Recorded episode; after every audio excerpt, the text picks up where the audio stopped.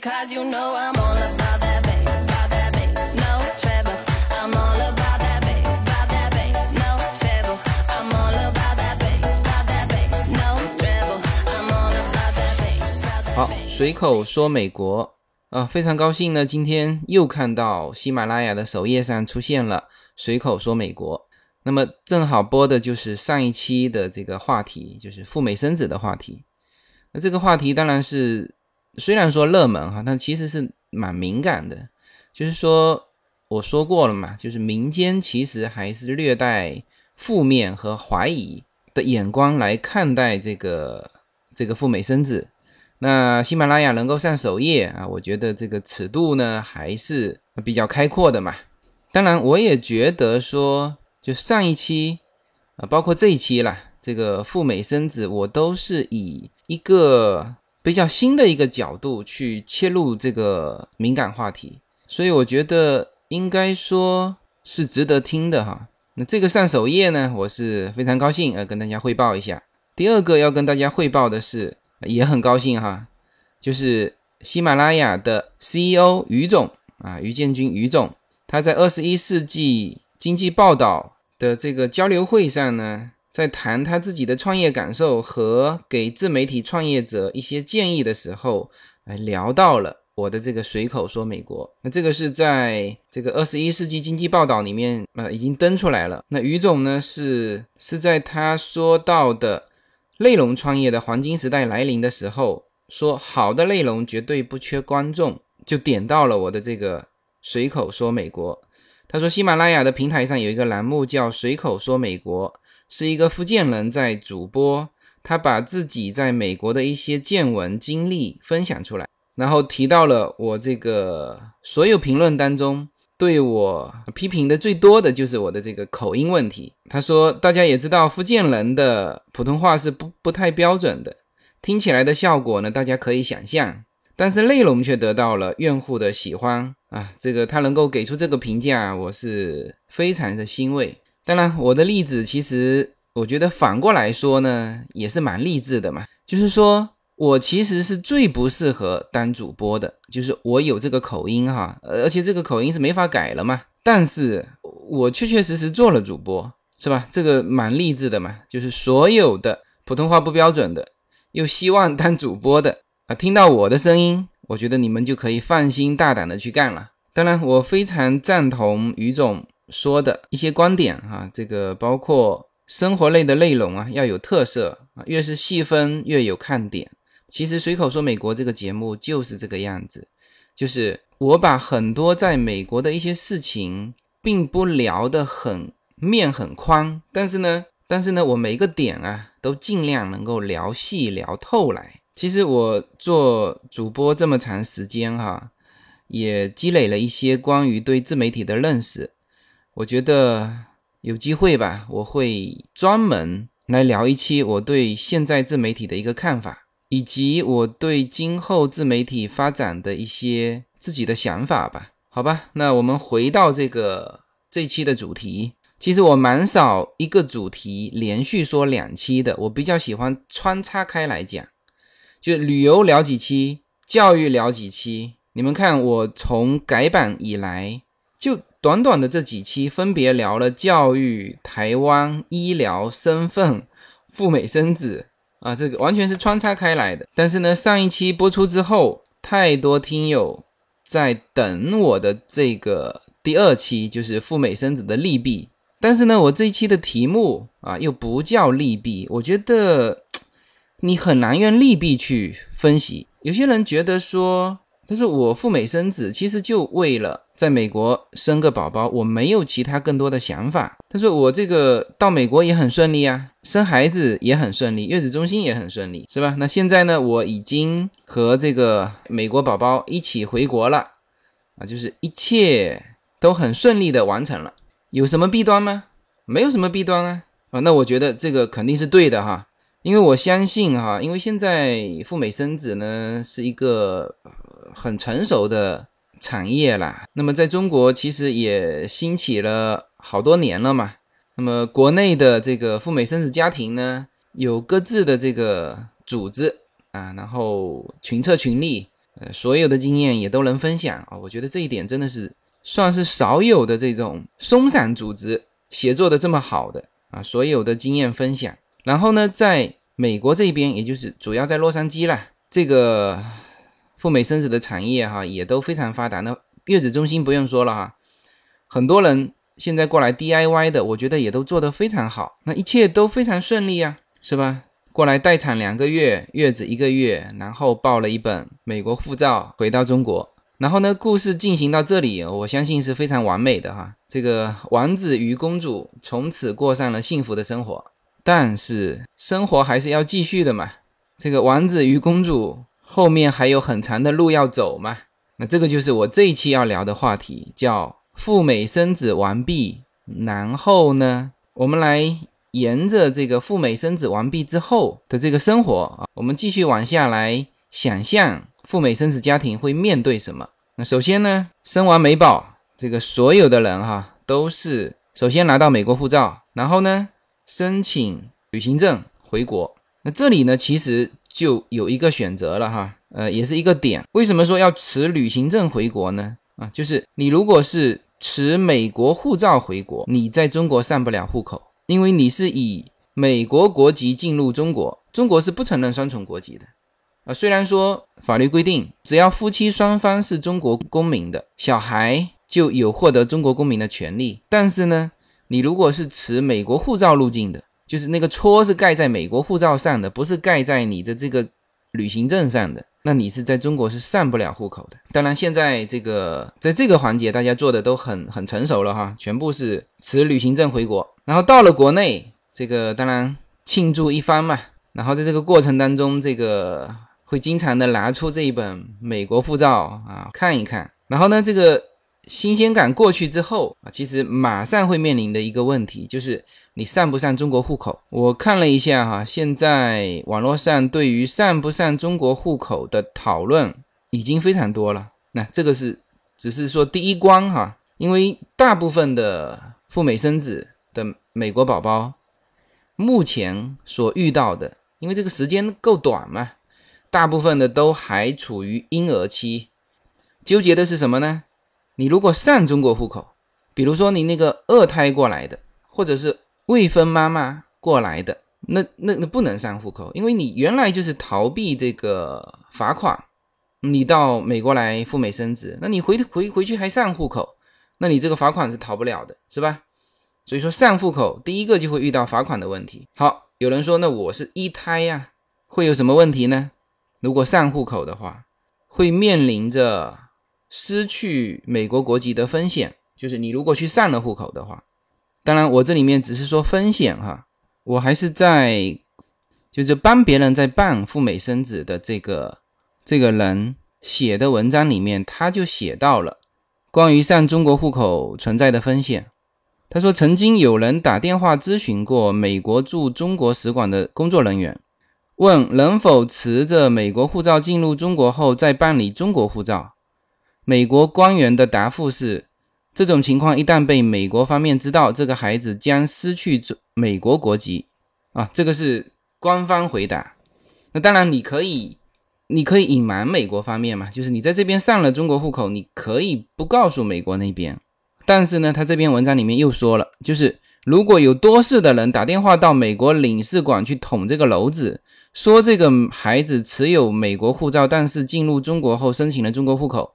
他说：“我们不敢下断定说会不会吊销这个孩子的美国护照，但是麻烦肯定是少不了。啊，这个是不是批评这个赴美生子的文章里面是办理赴美生子，明白吗？是赴美生子的利益方的文章里面就写到了这个风险。就还有什么问题呢？还有就是你在中国上了中国户口之后的这个出入境的问题。”怎么讲哈？就是你去上户口之后，有些地区是有可能收回你的中国旅行证的，也就是说你的出境呢就要用中国护照。那么如果你既拥有中国护照，然后又藏着一本美国护照，那么你去美国你就要通过第三方去中转，那或者是去香港或者是澳门。然后呢，如果他没收回这个中国旅行证，那就是说呢，它有效期是两年嘛，两年你都要必须回美国去更换一次旅行证。一旦这个旅行证过期，要再次出境，那你就要去申请中华人民共和国一次性出入境通行证才可以出境。然后有些地方是什么呢？你要办这个一一次性出入通行证明的时候，他要求你注销户口，明明白吗？那么目前这种情况是什么呢？是只有北京和上海是已经明确了说可以不注销户口，但是其他地方你如果过期办理这个证明要出境要注销户口，这又是一个麻烦。然后呢，这个所有的这个赴美生子的这种机构都提醒父母，就是即使上了户口，也不要去那去办中国护照，省得麻烦嘛。好，这个就是上中国户口你要面对的这些这些问题，无论是风险还是麻烦的地方吧，你反正你要面对这些。那好，那我们说不上，确实啊，所有的赴美生子的机构都建议你，既然赴美生子了嘛。你还上什么中国户口呢？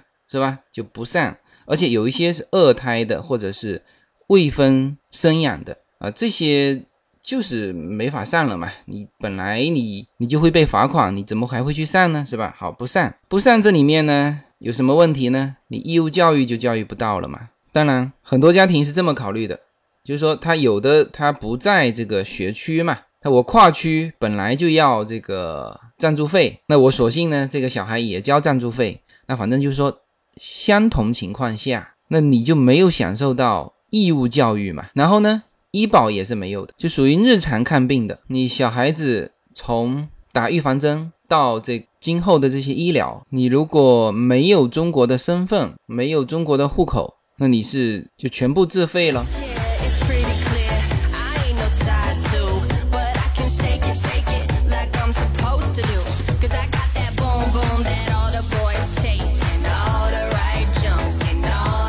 好，这第一个纠结点哈，我再简单的总结一下，就是说你上户口啊，都不要说你你去拿中国护照了，你但凡你上户口，始终会伴随着一些风险的存在。我且不说这个美国方面啊，取消不取消你的美籍的这个风险，因为那个文章里面的那个内容我们也无从考证嘛。但是就是说这个文章是赴美生子的机构。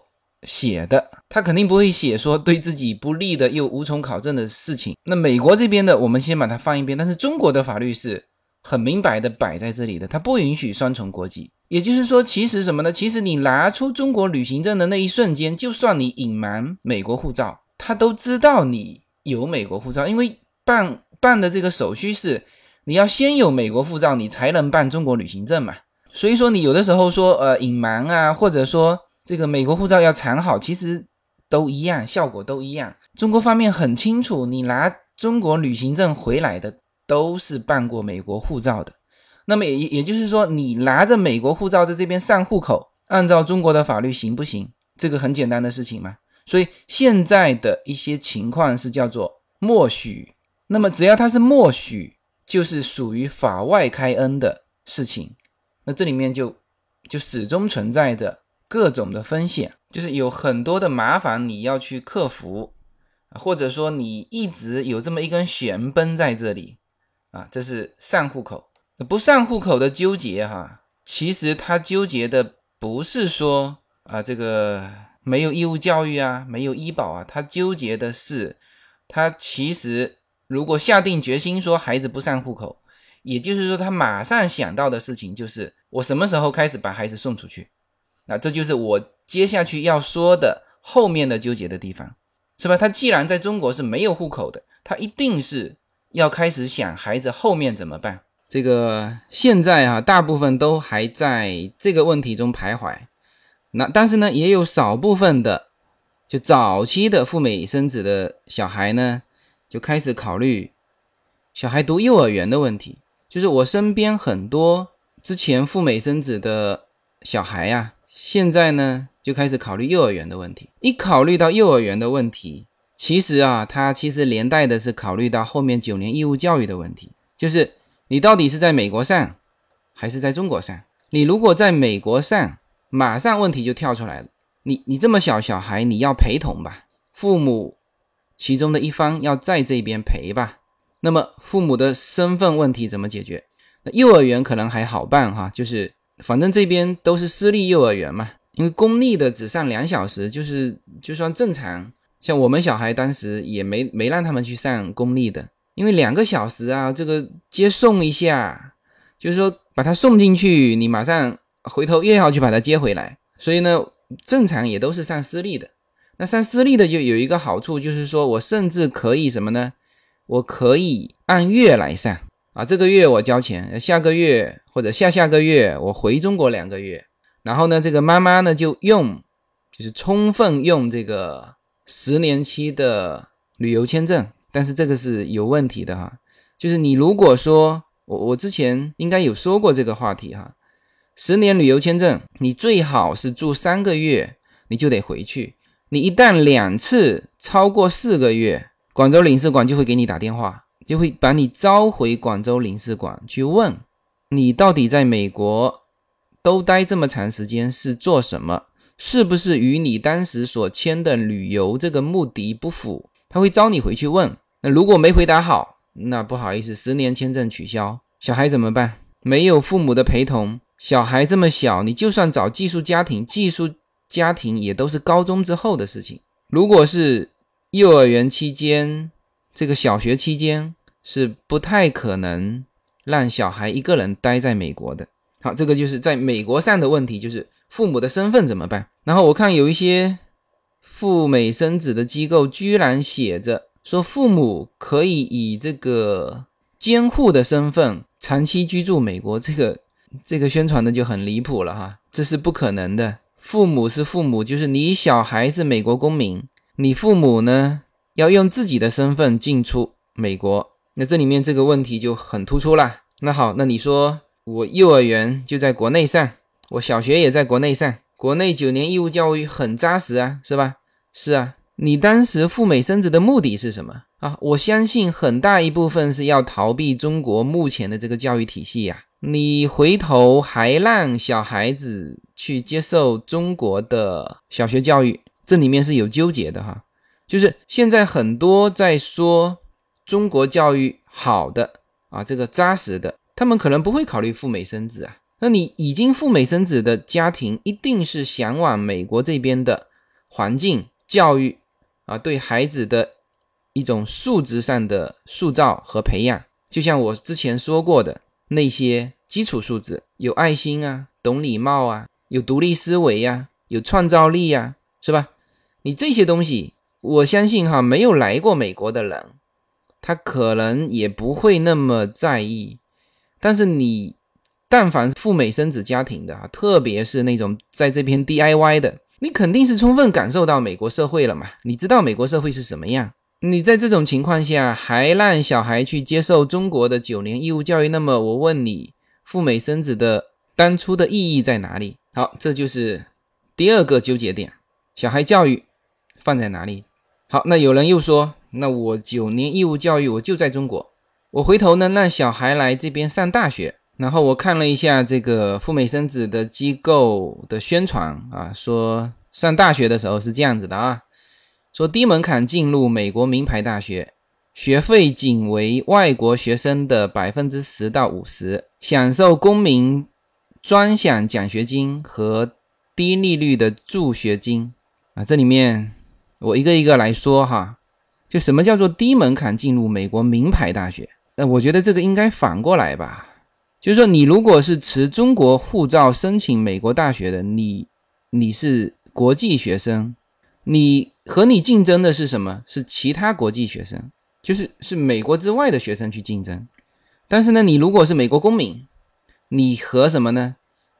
你和美国在美国接受了十三年教育的。为什么说十三年啊？他这边有个 Kindergarten 啊，像优娜现在读的就是 Kindergarten。人家是在美国这边接受了十三年的美美式教育，你从中国直接过来上美国的学校，你觉得你竞争得过他们吗？啊，但是呢，你说我是这个从中国过来的，那不好意思，你是美国公民啊，而且现在美国对于亚裔啊，就是你是美国公民，而且你是亚裔，这个控制的很严的，所以才有那个 SCA 五的那个提案嘛。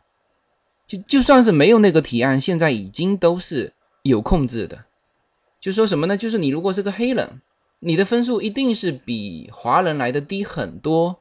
然后你如果是个黑人，又是个单亲家庭，哇，那别人不用跟你竞争了，明白吗？这个都是美国公民，但是你拿着美国公民的身份，又长着一张亚裔的脸啊，或者你就是亚裔。你是不可能什么低门槛进入美国名牌大学的，你遇到的是比你多十三年的美国教育的美国的学生的公平竞争，甚至是不公平竞争。你亚裔嘛，你你就应该高分数。然后呢，说到这个学费哈，基本的名牌大学都是私立学校，私立学校不管对于国际生还是对于美国公民的收费都是一样的。那么不一样的是什么呢？是公立大学，就比如说加州这边的公立大学。那好，就是你是本州人，本州人就起码你在这边要居住超过一年啊，你要提供你在这边居住的证明啊，水电费啊什么的。像像优娜上学现在就是，他上那个小学之前要去当地的教育局去去申请那个名额。就你要把家里的就所有的证据带去，包括家里的这个水电费单啊，什么这些带去，证明你在这里住了多久了。然后呢，他才给你录啊。那这个确实是有一些，像加州这边就有，就是有一些是跟外州的学生比是便宜的。但是呢，我刚才说过了，就是你必须在这里居住，就之前就必须在这里居住。好了，再说到这个。奖学金，他他的那个宣传不是说吗？叫公民专享奖学金。其实奖学金是公平的，没有什么公民专享，一样的。就无论你是国际生还是公民，这个又是公平的。而且现在的奖学金是这个比例呀，已经是大大降低了，不是那么容易获得奖学金的。然后这个低利率助学金啊，这个是真的，但是这个也是公平的嘛，大家都有。然后这里多说一句哈，呃，特别是美国好的大学，它对于孩子的要求，就是对于学生的要求，除了成绩之外，还要有对这个学生很多方面的一个考察，就是比如说你有没有在美国进行社会实践的经验，你有没有做过什么募捐项目啊，甚至考考核到你父母。就叶子有一个朋友就是这样子。他那个家庭也非常优秀，小孩子也很优秀。最后他是人家校方要面试他的父母的，最后呢孩子没有被录取。那反正是不是他父母的原因不知道。那但是呢他妈妈就一直很纠结，他他认为是因为自己的原因，小孩子没有办法上那个学校。所以说啊，如果说就是赴美生子的家庭考虑说啊，我这个十三年的教育都不在。啊，不要说十三年嘛，就算比如说读到初中，就初中之前在中国，初中之后送到这边的就寄宿家庭，就用这种方式。首先呢，你其实和十三年在这边的纯正的美国公民去竞争的时候，考大学的时候，你就有诸多不利。我再说哈，现在这边的就是华人的孩子寄宿在这边的寄宿家庭，很多问题，两方面说。第一，美国这边的寄宿家庭是不会去管理小孩子怎么样的，他做到他该做的，那么小孩上完学就放羊了，这是第一个问题，没人管。第二个问题，小孩子和寄宿家庭之间的矛盾，由于之前的文化造成的一些差异，这种矛盾啊普遍存在。所有把小孩寄宿在美国的家庭，应该都深有体会。所以说你。你你你不用觉得说啊，我这个小孩在中国上完初中，因为那时候小孩小嘛，我没办法送他出来。要送他出来，我父母得有身份。那好，现在小孩上高中了，可以把他单独放在这边。你不要以为这个高中阶段就可以把他单独放在外面，没有父母的陪同，小孩子这个时候正是这个叛逆的时候，正是会出问题的时候。无论是男生还是女生。这些啊，都是你十几年之后再去纠结的东西，但是我现在提出来，一定会有这些问题。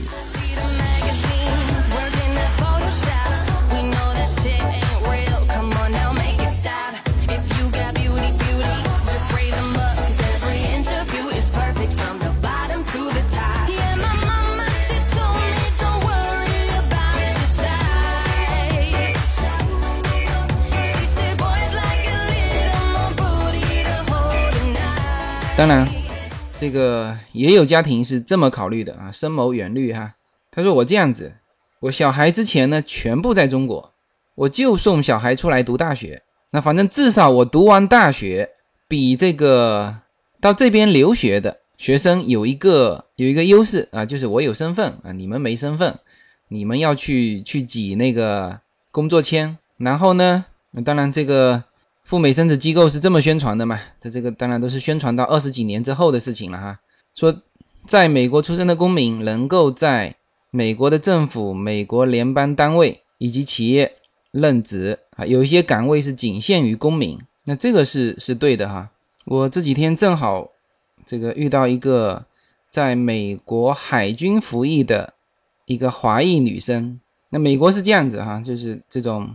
也就是，其实就是刚才这一条里面所宣传的，就是有一些岗位严格限制于公民啊，它其实不是哈，公民和绿卡，就美国是这样子。首先最牛逼的是海军陆战队嘛，海军陆战队里面几乎全是老美白人，然后呢，就是海军和空军是什么呢？是你只要公民身份就可以了，就是你可以去，你有公民身份，你可以去参军，但是呢，有绿卡也是可以的哈，就是。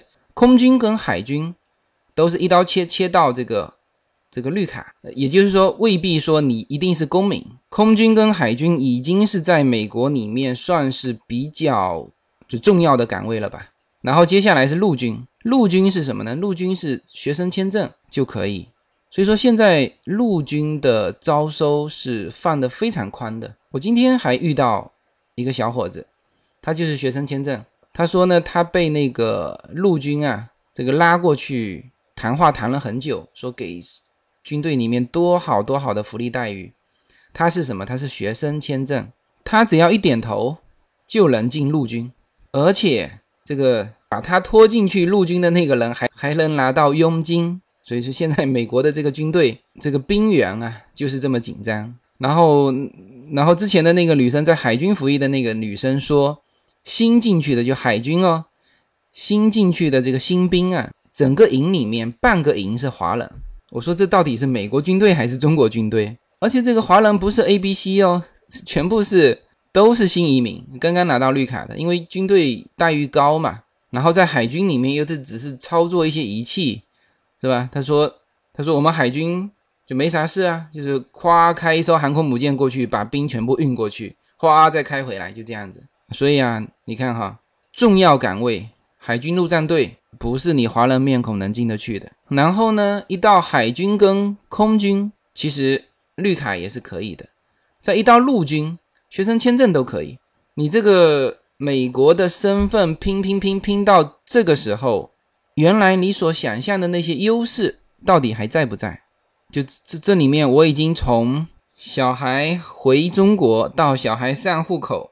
到小孩上上学，到小孩上大学，到小孩工作，一路上到底说之前你所想象的赴美生子的那些好处，就是优点、优势，到底体现了多少？当然，还有人说这个二十一岁之后，我父母可以移民啊，对不对呢？对。但是我相信哈，所有赴美生子的家庭，赴美生子是为了小孩，不是说为了自己的身份。所以啊，这里面就是这么多的纠结过来，其实呢，所有家庭都始终逃不开最初的那个纠纠结，就是我到底这一辈子啊，带着小孩是留在中国还是移到美国啊？其实赴美生子之后哈，它是介乎在这二者之间的一种纠结。你看哈，从上户口开始，上不上中国户口？啊，出入境的问题，我是去美国多还是留在中国多？教育的问题，我是去美国教育还是到中国教育？上大学、工作啊，始终在纠结怎么靠靠哪一边的问题。如果说靠美国，那么小孩子一个人没有父母的陪伴，他怎么在美国生存，是吧？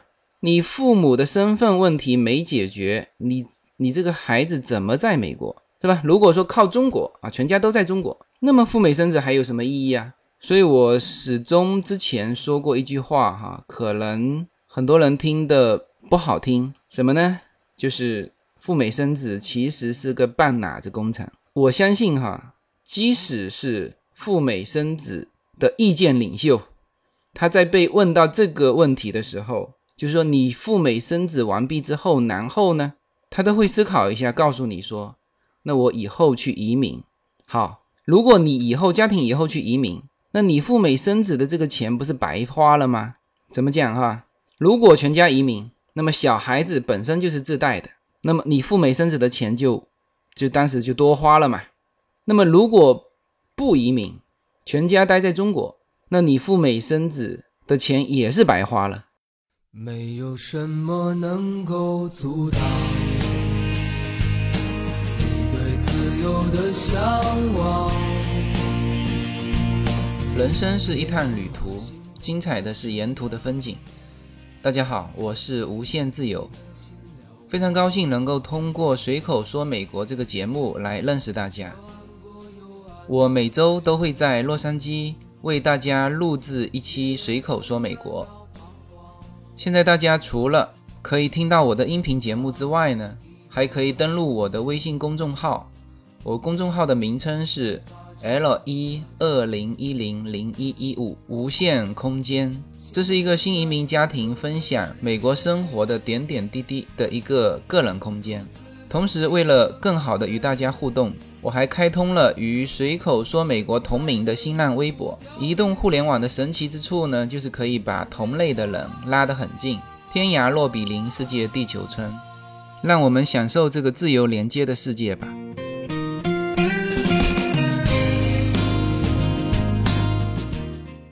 当然，我所接触的赴美生子的家庭，就大部分、绝大部分哈，都在考虑移民的问题。因为中国是这样子啊，它中国很多事情哈，它是有时间性的。为什么赴美生子会会一下子热起来？其实跟很多政策是有关的。为什么之前没有啊？就是美国开放了自由行签证嘛，呃，大家一发现进去就可以待个半年，然后又发现生个小孩是美国。美国身份，然后再发现，哎，还是不违法的，然后再发现门槛其实并不高，花个十几二十万，那一下子就让，就是中国，其实中国对美国的了解啊，是，就是我为什么随口说美国这个节目哈，能够有很多人关注，其实就中国对美国的一种不了解，美国对中国的这种放开哈，其实也就是这几年的事情啊，这就是。赴美生子这个能够热起来、能够诞生的这个条件，那么应该说，所有赴美生子的家庭啊，他都是抱着一个想法，就这个事情我能干，我先干嘛，是吧？他也没考虑很多。当然，他在干这件事情的时候，他其实心中的那个想法是什么？当然是有移民的想法嘛，只是说他觉得现在的能力哈只够来赴美生子。所以就先做了赴美的生子的这件事情，所以我又说赴美生子实际上是移民美国的，就是迈出的第一条腿。往往到了美国来，特别是赴美生子，他他不仅说在美国旅游嘛，而且在美国能够感受美国的生活，而且呢能够感受美国的一些环境、人文环境啊、自然环境啊，他感受完更是会加强、加深他对于。自己原来心中的那个美国梦，那这个往往回去之后，这个原来的那个那个初衷啊，属于那种看不清楚、不是很明明确的那个想法，就开始不断的就伴随着他这个美国宝宝遇到的各种纠结，不断的越来越强烈。就是基本上我看过的美国的赴美生子的家庭哈，都是这个样子。我我最近不是这个公众号从这个从订阅号已经升级到这个服务号了吗？然后最近我在公众号里面推出了一个咨询服务，相当一部分咨询我的都是赴美生子的家庭，呃，然后他们也会有的时候也不清晰嘛，就他们其实在走他们之前没有走完的路，所以呢，我今天聊这个话题叫赴美生子完毕，然后呢，就这个话题应该也是一个新的角度去去看这个赴美生子，而且呢，现在是属于这个赴美生子然后。的这个问题和各种的想法啊，慢慢刚刚开始涌现的时候，就是我上一期说了个头嘛，那这一期呢，就是说说到最尾巴，就中间段怎么赴美生子，那我觉得可以由那些那个赴美生子的机构来说嘛。那当然，我觉得这些机构现在已经都做得很完善了哈。这个那当然你自己 DIY 也可以，就是整个赴美流程已经非常完善了。这个细节呢，我就不在我的这个节目里说了吧。我呢就说个头，然后这一期是说个尾。那确实也是抛出问题，就是所有的赴美生子的家庭啊，听完这期节目，这个也对照一下，是不是今后要面对这些问题？当然，我相信哈，这个最终无论是怎么纠结啊，他都会都会找到一种平衡吧。也许有一些小孩是。就是不上中国户口，有些小孩是上中国户口，有些小孩是幼儿园就送出来，当然家长有他自己的办法。那有些小孩呢是初中出来啊，也许有些小孩就不出来了。今后十几年的时间呢，会来慢慢的验证这些，这是一部分就是比较特殊的阶段造成的特殊的群体。而这个群体在中国现在是蛮大的哈，他们呢也都在讨论这些。那我是非常欣赏这些有勇气来赴美生子的家庭啊。其实他迈出的这一步哈，就是我刚才说了，赴美生子啊，哪怕说赴美生子是半拉子工程，赴美生子是朝美国梦迈迈出的其中一步，这些都没有否定赴美生子这个事情给整个家庭、给今后的这个小孩带来的影响。因为你毕竟是个美国国籍嘛，你毕竟你的初衷想让小孩成为全球化的人嘛，所以呢，我我也相信这些家庭啊，能够在今后的这十几年当中克服我刚才说到的这些这些这些的问题，走出一条自己的路。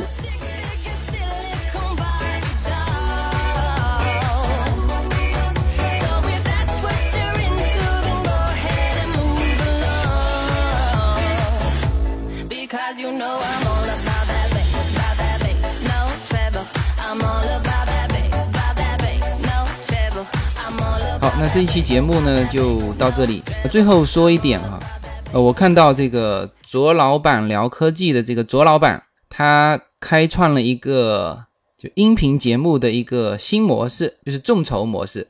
那我觉得这个模式呢，我就今后再考虑啊，这个怎么学习哈。但是我这里面说一点哈，其实大家呢对于这种自媒体创业啊，还是要。给予多一些的支持，就是至少让这些做音频节目的能够把节目给养活下去。呃，周老板和我也是朋友哈，我们互粉啊，这个他也听我的节目，我也听他的节目，我是非常支持他这次推出的这个众筹的新模式。当然，我现在自己是推出了一个咨询服务，就是收费的一种咨询服务。那无论他的众筹模式。和我的这个咨询，因为我们的内容还是不一样的。它普及的是科技，就是它有这个标准的，就它可以可以一对多嘛。但是呢，我现在大家咨询的东西都是跟各个人有关，我可能还是要一对一的一种一种咨询。那无论是他的众筹模式，还是我的咨询模式，我觉得都是都是为了让这个。自媒体人啊，能够把这个节目给做下去。当然，这几个月大家的打赏呢，这个就已经让这个叶子不再反对我做这个节目了哈。那也是由于大家的支持，呃，我呢不仅说可以把这个节目继续做下去，而且啊，我就能够让我有更多的一个想法，能够把这个节目做得更好。